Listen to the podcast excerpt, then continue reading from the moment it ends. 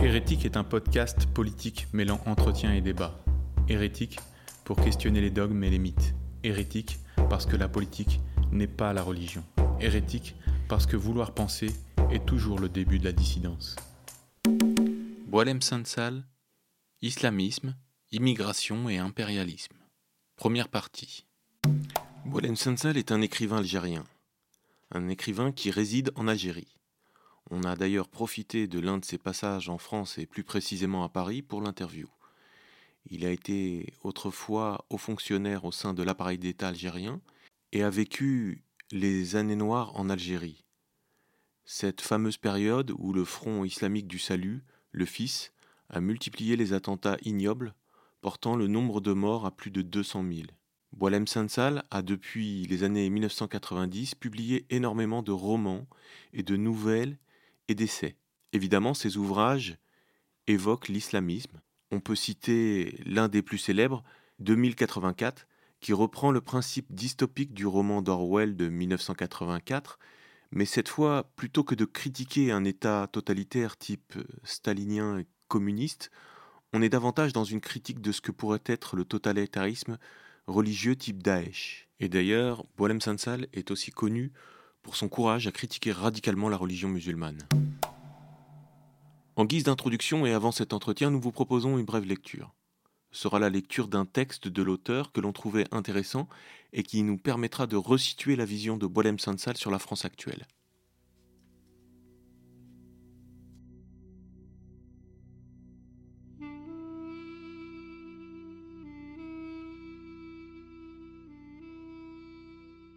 Où va la France?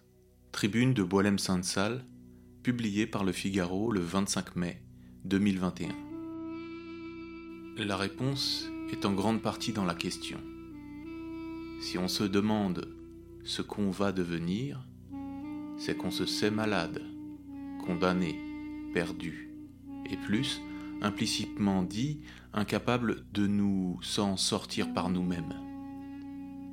Il y a aussi, sous-jacent, comme un appel au secours. On espère, on attend, on gémit pour inspirer la pitié, sachant bien cependant que nos amis et nos ennemis de par le monde ont leur propre vision des choses. Il y a toujours beaucoup de réponses dans les questions. Il faut juste les trouver. Ce que, en l'occurrence, la question ne dit pas, c'est le nom de la maladie. C'est l'essentiel. Il paraît qu'on souffre moins quand on sait de quoi on va mourir.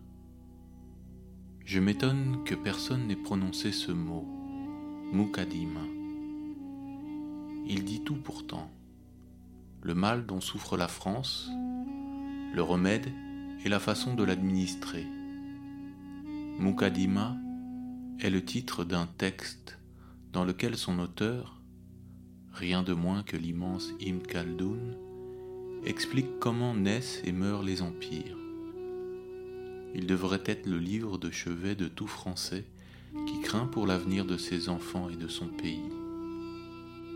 Ce génie, chez qui le lecteur attentif trouvera un peu de Montaigne, un peu de Montesquieu, de Tocqueville et de Machiavel, qui a vécu au XIVe siècle et qui fut conseiller ou ministre de moult rois et roitelets de l'Empire musulman, jusqu'à l'immense et terrible Tamerlan, nous apprend dans sa monumentale œuvre, le livre des exemples, que les empires se construisent en désarmant leur population, en brisant les solidarités traditionnelles qui assurent sa cohésion sociale, en livrant aux agissements des services publics poussifs et arrogants afin de la rendre dépendante du centre omnipotent et de la terroriser même pour prélever toujours plus d'impôts. Ce faisant, il se condamne car fatalement il verse dans la dictature et lève les tempêtes de colère qui viendront les balayer. Il nous apprend que pour mater les révoltés, ils seront obligés d'enrôler les tribus guerrières de ces confins ou des mercenaires étrangers, puis de solliciter les États voisins pour mater les tribus et les mercenaires qui, profitant de leur faiblesse, leur disputent le pouvoir. S'ils ne peuvent d'aucune manière s'en débarrasser, il leur ouvre une voie pour acquérir une place dans le cercle du pouvoir, avec l'espoir de les voir se civiliser et s'intégrer. C'est cela qu'a fait la France. Au sortir de la Seconde Guerre mondiale, elle a appelé la main-d'œuvre maghrébine et africaine pour reconstruire son économie.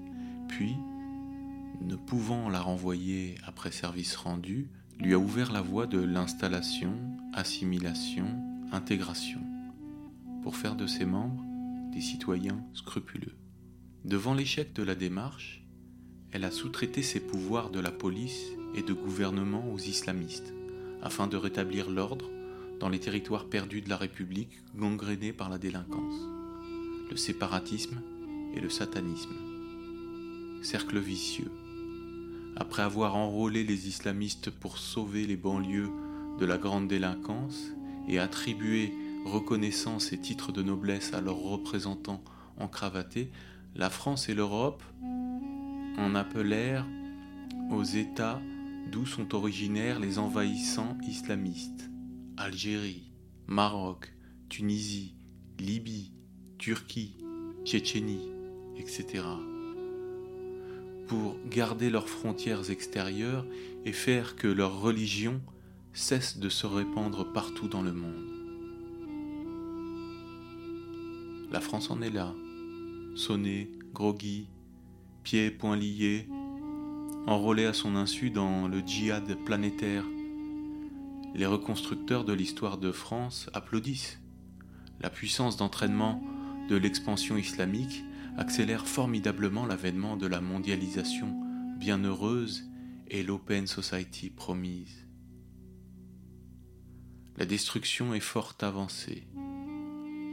La France a déjà beaucoup perdu son génie, sa culture, sa langue, ses valeurs, ses compétences, ses métiers d'avenir, ses territoires, son armée et son audience internationale. Mais il lui reste un peu de vie. Elle peut rebondir.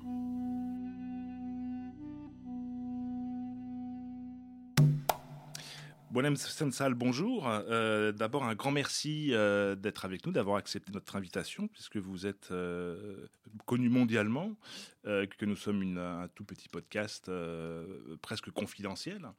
Donc, vraiment, un grand merci d'être avec nous. nous allons discuter de, trois points au fil de l'émission. le premier sur la question de l'islam et de l'islamisme, assez classiquement le deuxième sur la question des migrations et de l'immigration, et la dernière partie, euh, nous parlerons de euh, la problématique de l'empire d'Ibn Khaldoun. Et euh, en off, vous nous avez appris que vous connaissiez les thèses de, de Gabriel Martinez-Gros, que nous avons invité le mois dernier précisément, pour une émission qui était passionnante. Donc on va avoir une continuité entre les émissions.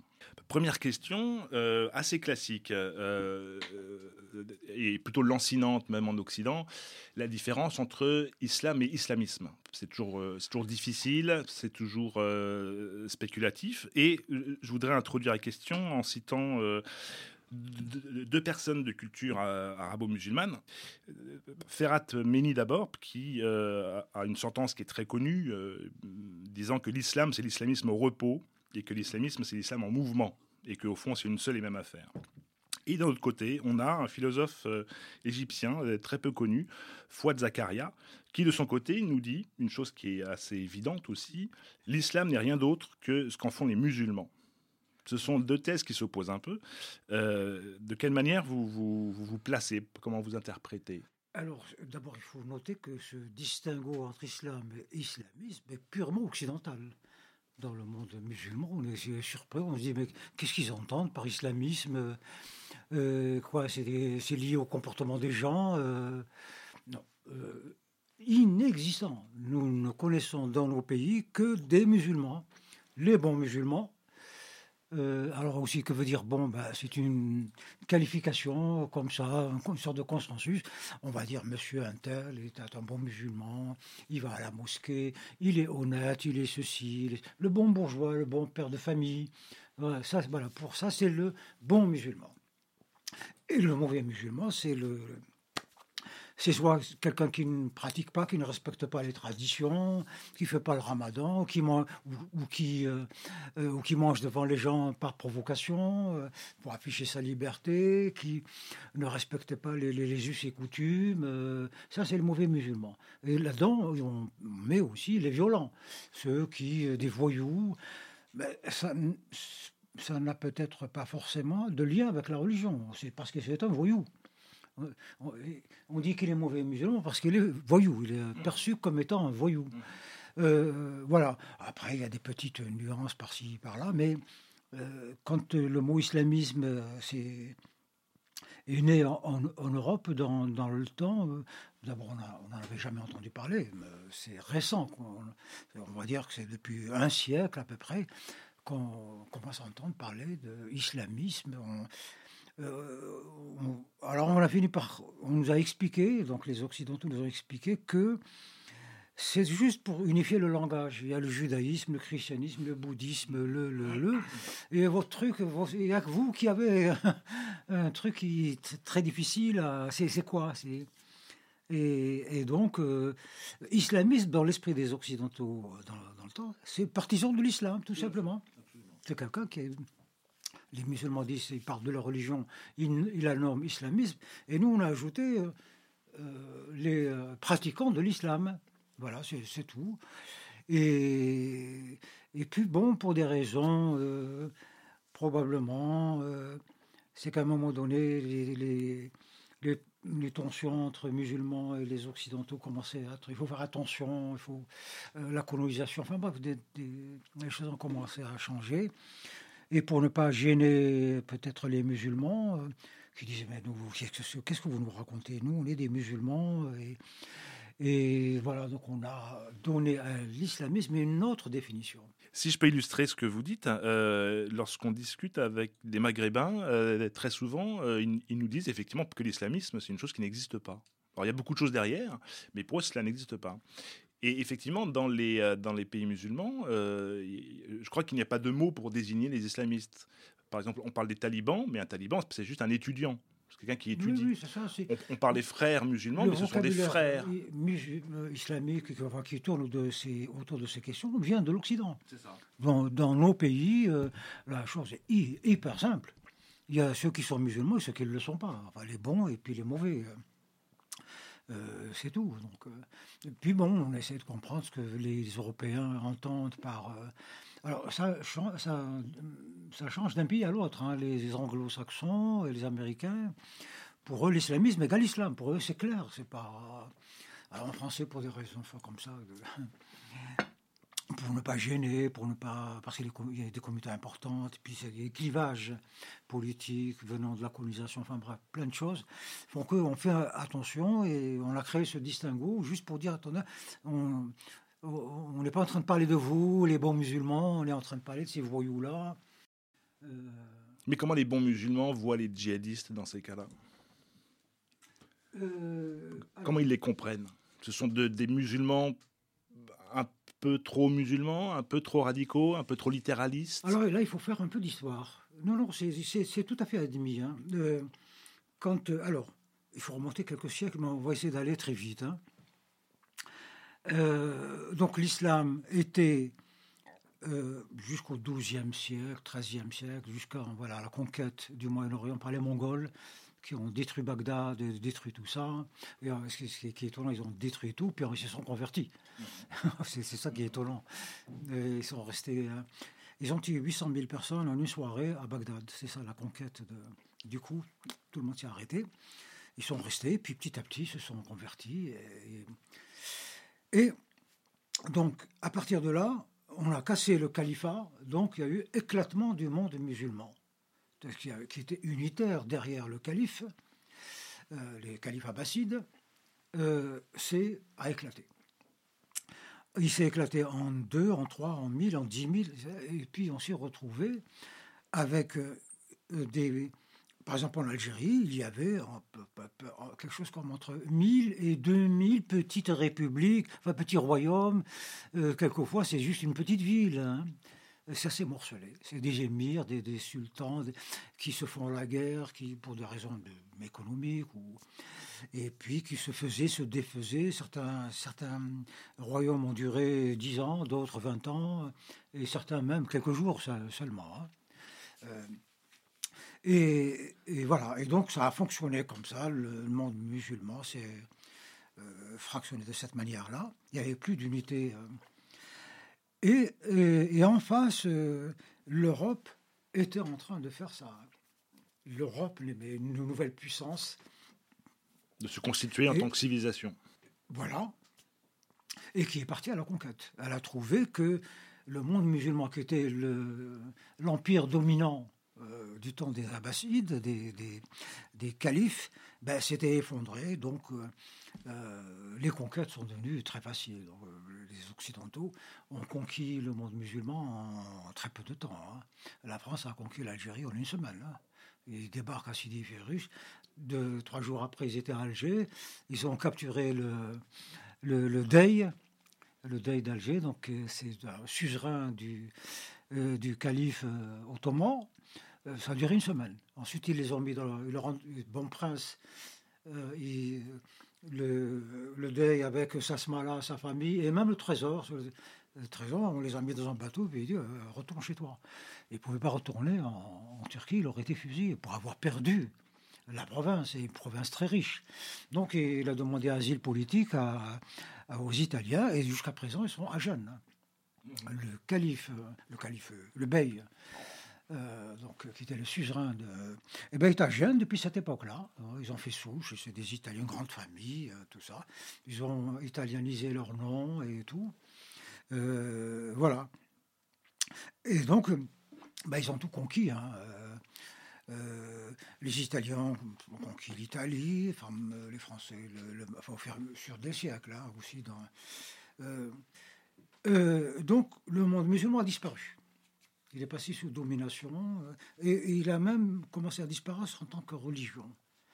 Et où est-ce qu'il va renaître Je vous le donne en mille euh, et vous allez tout de suite comprendre pourquoi ce pays est si particulier.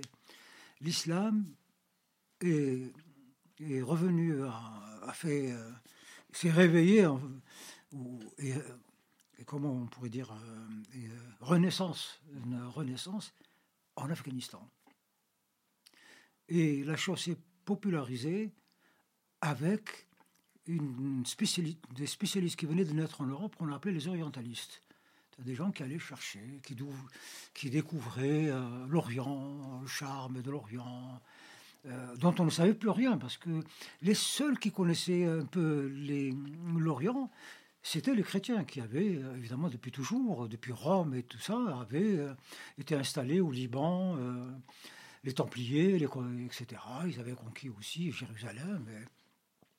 Et, donc, euh, euh, un, jour, donc des, orientalistes allemands, et il y avait, parmi eux, il y avait des Français aussi, arrivent euh, en Afghanistan pour. C'était juste pour aller visiter l'Afghanistan, c'est tout. Hein. Et puis, de fil en aiguille, ils arrivent à tomber sur un bonhomme qui s'appelle Jamal al-Din al-Afghani. Je ne sais pas si vous connaissez. Al-Afghani. Tout vient de là. C'était un, imam, mais qui euh, était persuadé que l'islam n'était pas mort et que cette, civilisation peut renaître. Personne ne le croyait. L'islam était mort. il n'y avait plus rien. Il n'y avait plus que des traditions, des superstitions. Et donc il discute avec lui.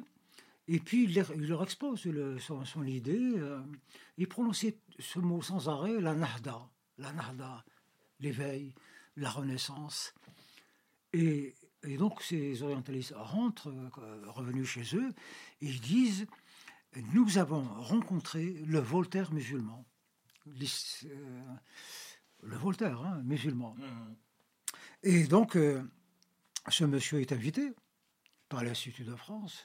Il est reçu à l'Assemblée nationale, il est reçu à droite, il est reçu à gauche. Il est devenu, en quelques années, la coqueluche de toute l'Europe.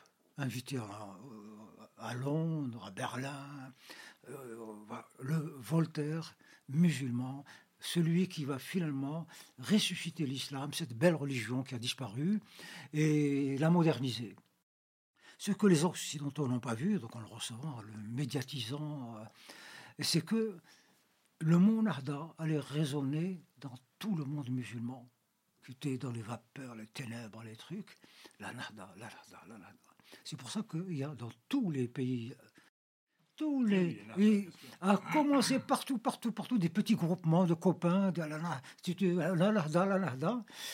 et, et c'est tout, et le problème commence là. Alors, évidemment, il y a un bonhomme euh, en France et en Europe d'une manière générale qui s'est dit attention, Ernest Renan. Mhm. Ernest Renan fait une conférence à l'Académie française, retentissante, regardez-la, il faut absolument la, il dit attention, l'islam a trop régressé pour qu'il puisse un jour euh, devenir inventer l'islam des Lumières, parce que c'est comme ça qu'on parlait à cette, les orientalistes. L'islam va faire ce que les juifs ont fait, ce que les chrétiens ont fait, ce que les bouddhistes, toutes les, toutes les religions ont fait. Ils ont réussi à s'adapter au temps. C'est très difficile, mais ils ont réussi.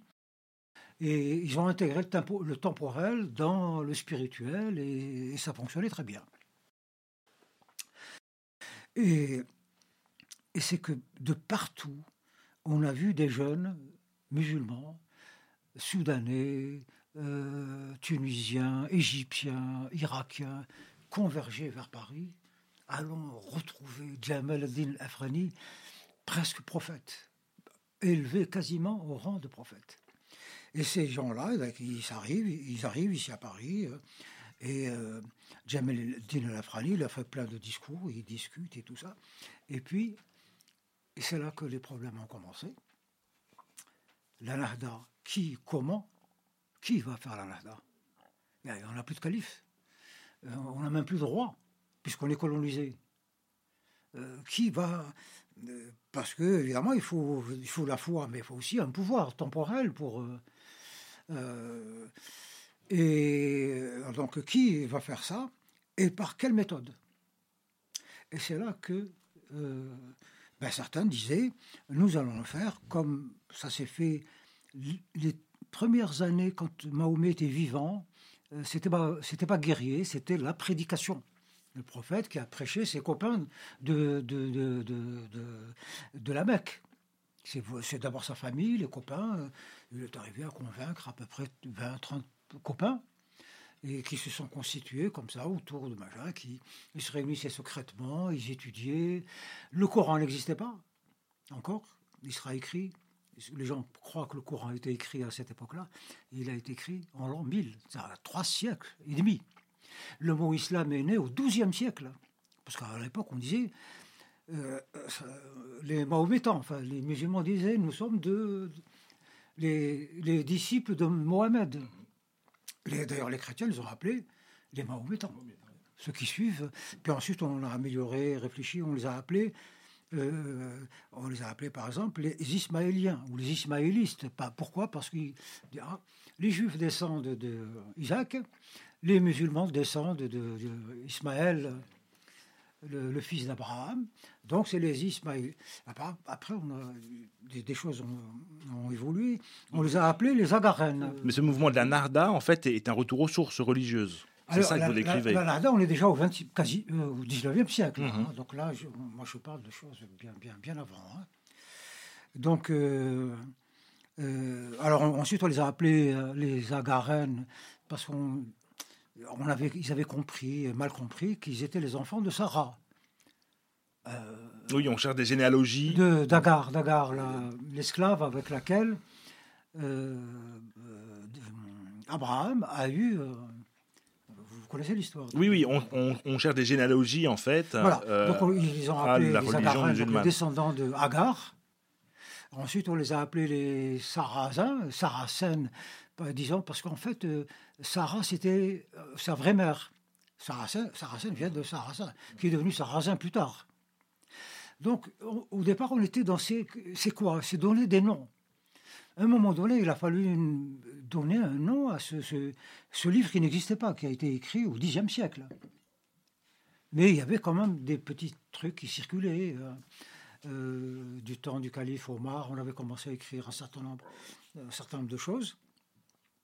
Qu'est-ce qu'on a retenu comme nom? On a retenu un, nom tout à fait banal, qui en, dans la langue l'arabéen, non, plutôt du syriaque, ça veut dire tout simplement lecture, livre de lecture. Le Coran. C'est ça, le Coran, c'est ce que ça veut dire dans, euh, en syriaque. Donc déjà, on avait un mot pour euh, nommer cette chose qui, que personne n'avait vue.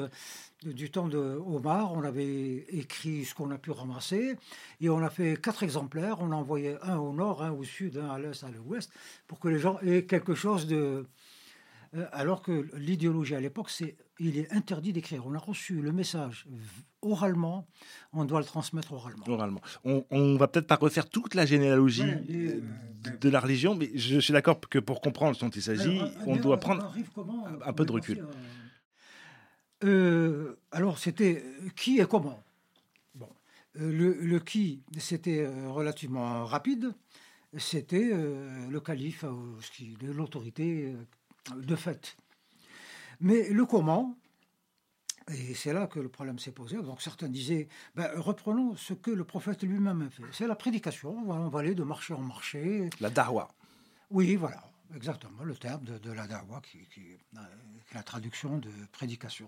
Et pour vous, euh, c'est la naissance de l'islamisme à ce moment-là euh, Non, non, non, non c'était... Certains disaient, oui, mais ça, la darwa a fonctionné parce qu'elle est faite par le prophète lui-même. Nous, qui va nous écouter euh, Personne. Donc on va un peu les forcer. Donc euh, ça, a été euh, le, le djihad, c'est-à-dire voilà, c'est par l'épée. On conquiert de nouvelles populations, puis on, et puis on dit mets-toi à genoux et récite la shahada. Tu récites la shahada, tu es tranquille, on ne te fait rien. Et donc ça s'est fait comme ça. C'est le djihad en tant que prédication, on va dire, musclée. Et, euh, puis plus tard est né, euh, parce qu'à un moment donné, dans le courant musulman, il y a une sorte de, sorte de bénédiction. On venait de découvrir les Grecs, euh, on a mélangé l'islam avec les philosophes grecs et tout ça, et est né la mutazila. Mmh. C'est-à-dire qu'on a ajouté à la fois la loi, la raison, ça, a duré 20 ans. Hein. Oui. Voilà. Et, c'est reparti plus tard en disant euh, on va propager l'islam en faisant ce que les Occidentaux, les chrétiens ont fait, les Lumières, d'où l'idée de inventons l'islam des Lumières. Donc aujourd'hui, on a en compétition quoi? On a ceux qui font de la prédication, les mosquées, les trucs, etc. C'est ce courant est très puissant. Nous avons le courant musclé, c'est obligatoire. C'est les États en Algérie, on n'a pas le droit de ne pas être musulman. il ne faut pas manger le, ramadan, il faut pas. Euh, donc il y a une coercition. Euh, euh, et puis il y a ceux qui utilisent vraiment les armes contre, pour convertir les chrétiens, etc. Et puis il y a cet islam de lumière qui essaye avec, en, France, vous avez, comment s'appelle-t-il, Abdelwahab Medeb, Malek Shebel euh, et leurs disciples, parce qu'ils ont aussi la disciple, euh, Mohamed Al-Koun. Mais c'est un mouvement qui n'a pas vraiment d'écho dans la, il a le un écho chez les intellectuels, mais il a surtout un écho chez les intellectuels chrétiens. Qui se disent, c'est quand même c'est très beau le projet, l'islam des Lumières, euh, euh parce qu'ils disent l'islam au départ était un islam des Lumières. Et qui a été fourvoyé. Qui a été, voilà. Qui a été fourvoyé. Alors voilà, on est en compétition, euh, c'est une méthode. Euh. Alors, alors, évidemment, les choses évoluent d'un pays à l'autre, c'est un peu différent. En Allemagne, c'est tout autre chose. Aux États-Unis, c'est tout autre chose. Là, on parle, on est en France, donc il y a la prédication. Qui est orchestrée par les pays d'origine, donc l'Algérie, le Maroc, la Tunisie, etc., qui mettent beaucoup d'argent pour construire des mosquées, former des imams et tout ça. Et puis, euh, ben, les Lumières, bon, il y a eu quelques, comme en France, vraiment, l'islam des Lumières, on peut le dater, c'est donc euh, Mohamed Harkoun, hein, qui est en France depuis 40 ans, Sorbonnard. il a créé cette, cet islam des Lumières, l'esprit critique, introduit dans l'islam l'esprit critique, et puis de modernisation, il faut le réformer. On ne peut pas fonctionner sur un texte qui a été écrit au Xe siècle. Hein. Donc il faut... bon, ça marche que chez les intellectuels français, ou peut-être aussi musulmans. Et, vous pensez que l'islam est réformable, vous? Euh, Moi, pour avoir vraiment beaucoup discuté, beaucoup, beaucoup, beaucoup étudié ces choses-là, et puis euh, euh, avoir discuté beaucoup avec les Medeb, les Mohamed Arkoul et d'autres, ici et là, c'est trop difficile parce que l'islam, c'est à un moment donné, a fusionné avec, normalement, ce qui c'est son antithèse, c'est la politique. Euh, donc, la colonisation, l'indépendance, l'islam a été utilisé comme mouvement d'émancipation par rapport aux, colonisateurs, pas par rapport à, un truc. Du coup, il a pris beaucoup de politique, et de la politique pas de bonne qualité. Je veux dire, c'est vraiment euh, dictatorial, modèle soviétique, modèle ceci, modèle cela. Et, donc là, il s'est marié avec la politique. Et il n'y a plus moyen maintenant. De... C'est d'ailleurs pour ça qu'on parle d'islam politique. Euh, c'est parce que il, parle en politique. Est-ce que l'islam n'a pas toujours été politique? C'est une religion qui a toujours régi euh, des pays et des régions qui étaient sous sa domination. Est-ce que au fond, euh, Alors, la nouveauté, c'est celle-ci. Hein. la nouveauté, c'est celle-ci, c'est que l'islam a toujours été euh, chez euh, les siens, quoi, dans son milieu naturel. donc, et phénomène donc du XXe siècle, c'est que l'islam débarque dans des terres qui ne sont qui ne sont pas les siennes, et il trouve là, il y a une histoire, il y a des religions, il y a des croyances. Que faire avec Alors on peut essayer de dire, bon, ben, on va s'insérer là-dedans autant que faire se peut. Comme on peut dire, non, non, on continue à faire de la prédication, le djihad. Et il ne faut pas oublier que l'islam met à la religion de tous les musulmans l'obligation de convertir. C'est on dirait même que c'est sa seule mission. Le prosélytisme est quasiment un des piliers de l'islam. C'est un des piliers de l'islam je sais pas, c'est le pilier de l'islam. Donc lui, il doit évidemment, euh, il a récité la profession de foi, il est là, il applique l'islam euh, comme il le sait. Ça dépend des régions. S'il est euh, chez nous, c'est l'islam sunnite, malikite. Donc il y a une jurisprudence là derrière et des lois qui sont spécifiques au Maghreb. L'islam hambalite qui a donné ensuite le wahhabisme, c'est le littéralisme. On n'interprète pas. On n'interprète pas la, parole de Dieu, on ne change même pas la virgule. C'est péché. Il faut le prendre en tant que tel. C'est le littéralisme. Euh, chez les chez les chapiites, qu'on trouve, euh, c'est un courant qui s'est surtout développé en Indonésie, dans ces pays-là, euh, comme c'est des sociétés plurielles, donc ils vivent avec des bouddhistes, des, des Chinois, des, des trucs. Ben, ils sont très, euh, très tolérants. Et d'ailleurs, il ne se passe jamais rien dans ces pays. Enfin, si, de temps en temps. Hein, mais, mais ça a toujours plutôt bien fonctionné. Chacun son truc. Ça fonctionne. Bon, de temps en temps, ça dérape. Mais il y a évidemment les soufis. les soufis, c'est un courant extrême, alors qui n'est pas considéré comme. comment dirais-je, légal, hein, c'est une hérésie, il est considéré comme une hérésie. Les, soufis, dès le départ, et, disent Dieu, c'est pas un législateur. Ah, Dieu, c'est pas un commandant en chef, euh, pas du tout. Dieu, c'est la vérité. Et il a passé un message aux hommes pour trouver la vérité. C'est un philosophe. Et donc, eux, très tôt, euh, ils se sont débarrassés du courant. Quand ils ont lu, je dis, ben non, c'est pas possible. Ça. Hop, ils ont mis le courant de côté. Euh, et les, lois de, machin, ils les ont mises de côté. Et ils vivent en, solitaire ils ont développé des, des, mystiques, comme chez les mystiques chrétiens, donc les anachorètes, les, les ermites. Et ils sont aussi très minoritaires en France. La, très, très, très minoritaire. La dominante donc, qui n'a touché que quelques des milieux très étroits. Hmm. en France, c'est plutôt un sunnisme de type assez classique, tel qu'il est au Maghreb. Alors, attention, là, il y a une difficulté très particulière, très, très. Le Maghreb, c'est sunnite, malékite. L'Arabie, les trucs, c'est sunnite, hanbalite, wahhabite en, France, vous avez tous les islams. C'est la difficulté. Comment. Euh, alors, euh, comme euh, la, France a interdit les statistiques ethniques, donc on ne sait pas si. qui sont les plus nombreux Est-ce que c'est les sunnites, malékites, auquel cas le gouvernement peut, le ministère de l'Intérieur qui s'occupe du culte, peut travailler dans ce sens-là. Oui, c'est tout le problème de l'unification. Mais donc il doit faire attention parce que les Turcs sont de plus en plus nombreux, euh, notamment vers l'est de, de, la France. Et puis eux, alors le sunnisme malékite, il ne faut pas leur en parler.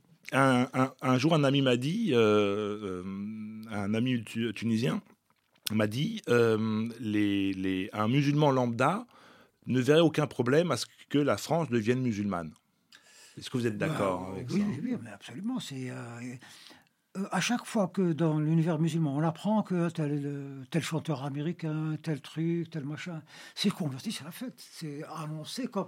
Ben voilà, regardez, on vous dit la démonstration que l'islam est, est, une pure religion. Regardez, euh, alors on nous cite tout le temps les mêmes machins, le grand chanteur américain. Cat Stevens, le chanteur de Cat Stevens. Euh, les footballeurs, j'ai l'impression que tous les footballeurs français se sont convertis. Ils sont tous musulmans. Ou le sont d'origine. Hein? Ou ils le sont d'origine. Oui, ils le sont d'origine. Et, dans beaucoup de milieux, maintenant, euh, les gens se convertissent. Et ils sont, euh, ils sont vraiment utilisés comme des éléments de propagande. Donc on les met, on en parle tout le temps dans le monde musulman. Quand tu veux, un tel X, Y et Z. Et, même, on va quelquefois plus loin, on dit un tel s'est converti, mais pour le moment, il le cache. Donc, euh, par exemple, on me raconte, en Algérie, beaucoup de gens sont archi convaincus que Depardieu est musulman. Ben, surtout qu'il l'avait dit lui-même. Ah, oui. Euh, il a demandé la nationalité algérienne, il a été reçu par Bouteflika, c'était son grand copain. Il a acheté des, des, vignobles, c'est le gros producteur de vin en Algérie. Avec euh, Carole Bouquet qui a acheté euh, d'immenses vignobles. Et, donc, puis il avait dit aux Algériens, à la télévision, la radio, l'islam, c'est merveilleux. Moi, depuis que je lis le Coran, donc du coup, on a conclu qu'il s'était et, alors, il y a plein de choses comme ça qui circulent, euh, des légendes. Et en même temps, il y a un paradoxe, parce que euh, si les immigrés ici euh, apportent leur culture, et que cette culture devient dominante, la France risque de, de, ressembler au pays dont ils proviennent. C'est-à-dire qu'il risque d'y avoir une, hein. importation. et... C'est déjà le cas. Donc, beaucoup de... Moi, quand euh, quand j'ai écrit mon premier roman, et donc j'ai beaucoup, beaucoup, beaucoup enquêté, encore c'est déjà 25 ans, depuis les choses se sont beaucoup, beaucoup, beaucoup aggravées. Hein. Et euh, j'ai vu, j'ai interviewé beaucoup de gens, j'ai rencontré. Euh, j'ai d'abord fait aussi cette enquête en Algérie, je l'ai faite en Allemagne, dans beaucoup d'endroits. C'est il, il s'est enraciné. Voilà, il a maintenant, il a alors, une petite digression, c'est que quand on avait dit euh, qui fait la, la, nahda de l'islam, donc on avait parlé des différents. Des différents euh, il y a eu euh, une volonté. donc on a vu arriver l'islam en France, il s'est développé par l'immigration, par le regroupement familial, par les influences extérieures, par euh, les influences notamment anglo-saxonnes, parce que là-bas on se convertit en masse. Aux États-Unis, c'est en masse. Hein. Il, y a, des, petites villes qui sont maintenant aux États-Unis, une, je ne me souviens pas du nom, où, tout le village s'est converti. C'est tout le village. Donc on assiste à des. Euh, euh, comme Jean-Baptiste qui, qui bénissait des foules entières. Et bien aux États-Unis, il euh, un village ou un quartier d'une ville qui se sont convertis en masse. Tout le village, ils sont partis à la mosquée, euh, ils ont tous récité la shahada. Alors, c'est que l'islam ayant faisant souche en Occident s'est posé aux musulmans et aux, pays évidemment qui recevait ces, gens-là, une question super grave. Cet islam, est-ce qu'il est, comment dirais-je, est-ce qu'il est légitime? Est-ce que l'islam naît chez, parmi les juifs, les chrétiens, les homosexuels Est-ce qu'il est valide? Euh, Et donc, à un moment donné, il y a eu instruction donnée par les religieux, tout ça. Euh, vous leur disant, vous n'êtes pas, si vous voulez être musulman, rentrez dans votre pays. Parce que là, vous êtes dans une société pourrie, ils boivent, ils drogue, homosexuels, patati, patata. C'est pas, L'islam ne peut pas pousser là-dedans. C'est même un commandement euh, coranique, je crois, la hijra, le retour, ah, bah le fait de vivre sur une terre d'islam et de ne pas la quitter. Et euh, alors, il permet, évidemment, quand on ne peut pas faire autrement, par la taquilla, donc euh, c'est... la ruse. Il faut pas... Parce qu'ils peuvent te tuer, ils peuvent, quand tu, es minoritaire, donc ils peuvent faire de toi ce qu'ils veulent. Et donc, tu, te caches un peu, tu pratiques en, en cachette. Et, mais inversement, c'est que cet, islam lui-même, maintenant avec le temps, s'est émancipé de ses sources. Et ce qui était islam en France est devenu islam de France. Il est maintenant détenu par des gens nés en France et qui sont français et qui se sentent français, pas du tout algériens ou pas du tout égyptiens. Mais est-ce réellement un islam spécifique? Alors, ben justement, il est spécifique, effectivement. Euh, euh, d'abord, il n'est pas basé sur euh, réellement le Coran, mais sur une, euh, euh, comment dirais-je, un truc oral. Quoi. ils, ne, connaissent pas l'arabe, donc ils ne lisent pas le Coran. En français, ils ne le comprennent pas. Et donc, c'est un, un islam, je ne sais pas comment le, on ne peut pas le qualifier. Mais vous parlez là de la grande masse des croyants, en tout cas d'une partie des croyants. Il y a malgré tout une, minorité extrêmement agissante qui est constituée d'idéologues, et je pense notamment à, tous les réseaux des frères musulmans. Euh, qui prêchent à longueur de temps, euh, qui prêchent en arabe et en français dans les mosquées, et qui, pour là, pour le coup, euh, sont les acteurs d'un islam de, traditionnel, ou en tout cas d'origine maghrébine, très clairement. Ce n'est pas un islam de France, c'est un islam qui est importé en France. Et par les imams algériens, turcs, tunisiens, marocains. Les frères musulmans dans tous les pays du Maghreb sont persécutés euh, avec la dernière. Euh, non, c'est. Il y, a bien sûr des, des clandestins, la taquilla avec. Il y a effectivement des, quelques euh, des, frères, des frères musulmans, mais pas du tout. Le monde arabe a persécuté les, les, les frères musulmans euh, avec la dernière. Euh, en tout cas, c'est pas. Euh, les, les, pendait matin et soir dans le Soudan. Oui, enfin, c'est pas du tout le cas aujourd'hui. Et, et, en France, encore moins. En France, les frères musulmans ont un tapis rouge devant eux. donc, qu'est-ce qu'est-ce qu'ils ont fait, les, les, frères musulmans? D'abord, c'est né en Égypte. Hein, donc, mm. ils sont c'est né en Égypte et là, à une certaine époque, ça a vraiment très bien pris créé en décembre, je crois, 1928. Six mois après, ils étaient en Égypte déjà 3 millions et 6 millions dans le monde. Pourquoi? Parce que euh, ils ont ajouté à la prédication le, le, euh, ce que hum, le communisme international a produit, c'est l'agite propre. Et euh, plutôt que de convertir les gens, on va faire du social avec eux. Et, ils ont développé donc un savoir-faire extraordinaire. Alors ils sont riches, ils ont je ne sais pas combien de banques dans le monde. Je crois que c'est l'une des plus grandes capitalisations dans le monde, parmi toutes les grandes banques, les Rothschild et tout ça. C'est les banques détenues par les frères musulmans. La moitié de la cité leur appartient. Ils ont des universités, ils ont la Jazeera, les télévisions, etc. Et euh, dix ans après leur euh, naissance, ils ont parlé de 30 millions dans le monde. Donc ils ont utilisé les techniques de l'agite-propre soviétique. Hein. donc euh, on va vers les syndicats, on fait euh, l'action sociale, on aide les gens, etc., euh, etc. Et puis on, les, on les convertit par derrière. Mais au départ, on les a captés comme ça. Et en France, ils se présentent comme des remparts contre l'islamisme. Oui, oui, oui, mais, absolument, parce qu'ils veulent éliminer, ils veulent être seuls euh, maître de l'islam. Alors là, ça renvoie à une question aussi qu'il faut examiner. Hein. C'est euh, qui est le légitime défenseur Comme les chrétiens, bon, c'est les catholiques, c'est clair. c'est clair Il y a une église. il y a un clergé. Il y a- voilà. Dans le monde musulman, il n'y a pas. Alors, depuis, on se bat, mais avec une violence euh, totale.